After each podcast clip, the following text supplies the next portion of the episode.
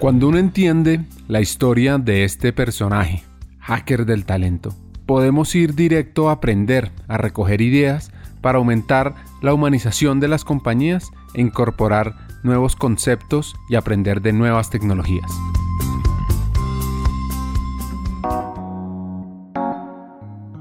Este lado B es una reflexión sobre el futuro del campo, sobre las nuevas generaciones sobre trabajar la adversidad y nuevamente sobre ir actualizando ese propósito. Lo que tengo claro en la vida es que yo tengo que ser todos los días feliz en lo que hago. Y hay algo que incluso se lo, se lo dije al mismo Juan Carlos en su momento y le dije, hoy Bancolombia para mí es la empresa donde yo puedo hacer realidad mi propósito de vida y que es de verdad impactar positivamente personas. El día que Bancolombia no sea ese vehículo, ese día me voy de Bancolombia. Lo que pasa es que cada vez Colombia me la pone más difícil porque cada vez Colombia se va alineando más, entonces quiero seguir aquí. Entonces yo te digo, yo veo mi vida, ¿por qué no 10 años más? Hoy, especialmente que estamos grabando esto, Juan Carlos está cumpliendo 30 años en la organización. Yo no sé si yo vaya a cumplir 30 años, pero la verdad es que cuando una empresa tiene un propósito y tiene las personas que tiene, yo te digo, estaría feliz acá. ¿Qué me sueño? Seguir aportando. Desde los negocios, me encanta el mundo de los negocios. Como te lo he dicho, a mí me apasiona, me brillan los ojos, me brillan los ojos, me, me gusta movilizar cosas, me gusta que las cosas pasen, que se creen cosas pensando en el bienestar de las personas, pero que sean rentable de negocio para todos. Cuando yo estoy en la fundación, a veces la gente me dice, pero ese, y ahorita me dice, ese cambio, yo cambié el manejo de unas inversiones a otras. O sea, aquí seguimos manejando inversiones, escogiendo dónde poner los recursos, dónde ponemos nuestros esfuerzos, porque en últimas los recursos son limitados. De ahí se me sale el economista, o sea, es cómo manejamos recursos escasos, porque en últimas son recursos escasos, pero la creatividad, el entusiasmo, la pasión, todo lo que ponemos los seres humanos, yo creo que eso es ilimitado y es como cada vez sacamos lo mejor de nosotros para ponerlo al servicio de los demás. Entonces yo me sueño seguir trabajando en una empresa que sea un vehículo de impacto para muchas personas. Me sueño pues ver a mis hijos que se apasionen por, por estos temas también. Ellos todavía me van, pero ¿qué es lo que tú, tú le ayudas a la gente? Eh, ¿Tú por qué le ayudas a la gente? Entonces yo creo que en esos 10 años quiero que mis hijos sigan creciendo y yo creo que me sueño como en esos próximos 10 años ya los voy a haber graduado del colegio, a mí que no me entreguen notas perfectas de calificación, a mí que me digan que son buenas personas. Y yo creo que eso es el mantra que tenemos acá en esta familia, que cuando vamos a los informes de calificaciones o de lo que sea, pues ahorita están chiquitos, pues están en segundo, pero cada vez ya empiezan a ser más rigurosos con las materias. Nosotros le decimos a las, a las profesoras, dígame ellos cómo son con los otros dígame ellos cómo tratan a las profesoras, cómo tratan a los compañeros, son respetuosos, eh, se hacen respetar, porque en últimas eso es lo que los va a hacer mejores seres humanos y lo que necesitamos en, en este mundo. Las matemáticas, el español, la biología, el inglés nos darán competencia y con seguridad los van a adquirir. Hablemos sobre las nuevas generaciones. Pues mira, hay algo que yo digo, los seres humanos nos movemos o por convicción o por envidia. Entonces yo digo, hagamos de las dos, la, lo que mueva a los demás. Entonces en un mundo donde hay todavía mucha competencia por quién se gana el mercado y por quién las otras, vale Pascual, pues si podemos hacer las cosas bien y que hay otros que se muevan detrás, así sea por envidia, pues que se movieron. Lo importante es que se movieron. Pero ojalá fuera por convicción. Y yo creo que hay una gran esperanza en la nueva generación, que hay, había algo que me pasaba ya y que incluso una conversación que tengo con mis compañeros de banca privada en este momento es cuando hay relevos generacionales, cuando entran las nuevas generaciones y dicen, venga, ¿y usted cómo hace lo que hace? ¿Usted por qué genera lo que genera? Cuando empiezan estos cuestionamientos, va a haber un cambio es, y existe ese cambio y cuando ya el consumidor, tu cliente, te empieza a cuestionar, ya coge el nieto, el hijo, el manejo de ese portafolio, el manejo de esa empresa, ojalá fueran los líderes de hoy, pero estoy convencida que el cambio generacional también nos va a dar un empuje supremamente fuerte. Y hay un tema que tiene que ser cambios sistémicos. O sea, yo creo que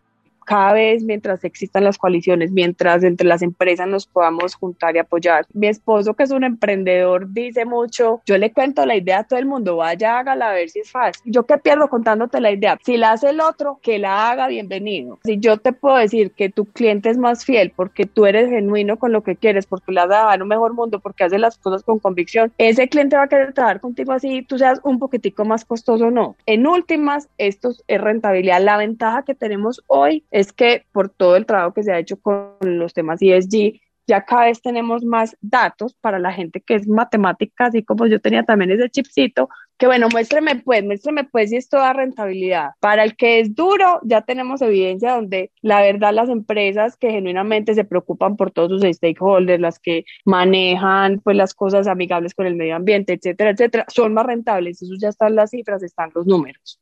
O sea, si no se convencen de esa manera, yo la verdad no sé qué más los va a convencer honestamente. Y también que estamos en un mundo donde el corto plazo ya se va muy rápido. O sea, hay empresas que podían tener modelos de negocios incompatibles o inconscientes por mucho tiempo. Hoy esas caen mucho más rápido. Entonces el ciclo es mucho más corto, porque entonces la, velocidad de la información, la velocidad, la que conocemos, cuando hoy se descubre muy fácil una mala acción, porque están las redes sociales, porque hoy estamos interconectados. Entonces tú hoy no tienes permiso de no ser genuino, de hacer las cosas bien. Es muy difícil esconder eso. Entonces tarde o temprano las empresas y los negocios que perdonan son los que genuinamente están pensando en todos sus públicos de relación y de una forma genuina. Algunos habrá que empujarlos y llevarlos de a poquito que se conviertan y lo que más me esperanza es el mundo también emprendedor de esas empresas que nacen conscientes y con propósito que serán las grandes del mundo después. Entonces, eso es lo que me llena pues a mí también de esperanza y que, y que yo creo que el cambio está más, más pronto que tarde. Este episodio es gracias a CRIP Bogotá y también a una nueva alianza de hackers del talento que busca impulsar las mujeres construyendo el futuro, a la iniciativa más mujeres en juntas directivas. Sigamos con el episodio.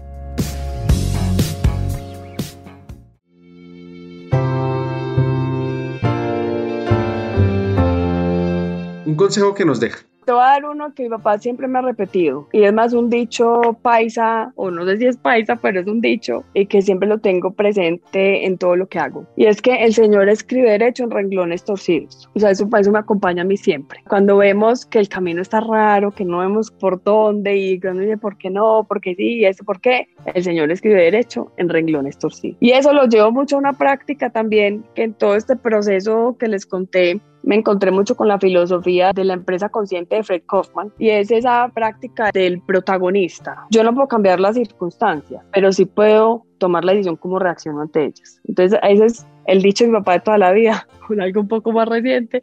Si está lloviendo, llueve para todos, yo decido si saco el paraguas, si me pongo la chaqueta y me tapo, y el que decide salir y mojarse y decir qué horror, que la vida es muy difícil y me mojé, pues tú decidiste mojarte, pero cómo reacciono a la adversidad y cómo reacciono a la oportunidad también, es que son las dos cosas. Hay muchas veces que la vida nos presenta las oportunidades, no las pone, no las pone, no las pone, y a veces no hacemos, no la veo, no la veo, no la veo. Entonces, cómo yo reacciono a la oportunidad está en mí y no está en nadie más. Ese es el consejo de vida y el que quiero pues dejar que es, eso es eso es que eh, sabiduría ancestral también.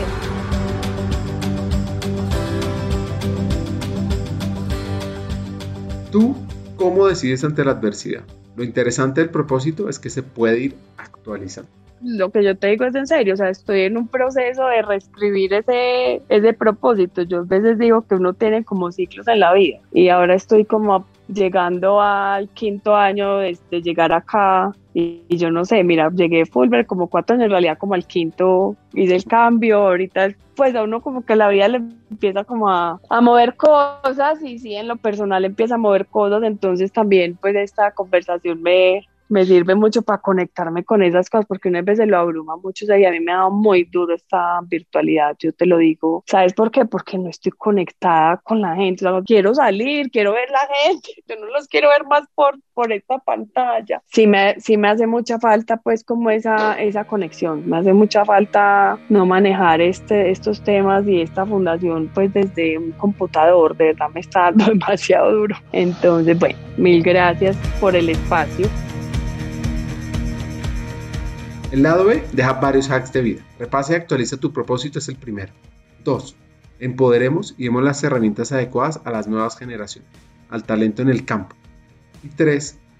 Yo no puedo cambiar las circunstancias, pero yo sí puedo decidir cómo reacciono frente a ellas. Hasta un siguiente episodio y sigamos hackeando el talento.